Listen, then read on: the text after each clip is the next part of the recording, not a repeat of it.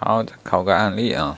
公安分局发现了非经许可运输烟花爆竹的行为，当场扣押该杂货店的烟花爆竹一百件。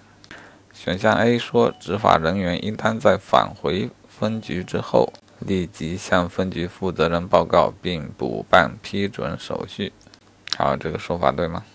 还是说扣押时应当？